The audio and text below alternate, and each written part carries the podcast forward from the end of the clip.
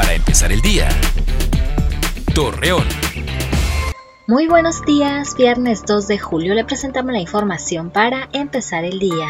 Debido a que la violencia intrafamiliar aumentó durante el mes de junio, el director de Seguridad Pública de Gómez Palacio, Javier Armando Esparza, mencionó que es grave cómo estos actos y conductas de abuso han ido a la alza.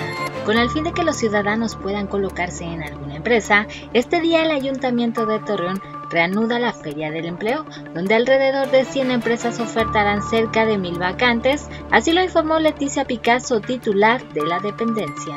Fallas en la energía eléctrica, inundaciones y accidentes automovilísticos fue el saldo de las precipitaciones registradas el día de ayer.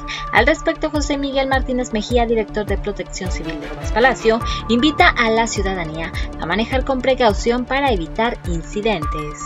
Según la Comisión Nacional del Agua, pronostica que continuará la posibilidad de lluvia en la comarca lagunera para los próximos días. Así también los valores máximos solo alcanzarán los 34 grados centígrados.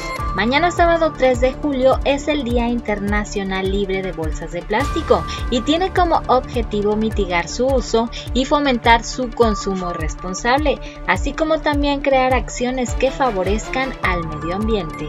Acompáñenos con toda la información dos minutos antes de las 8 de la noche por Mega Noticias. Para empezar el día. Torreón.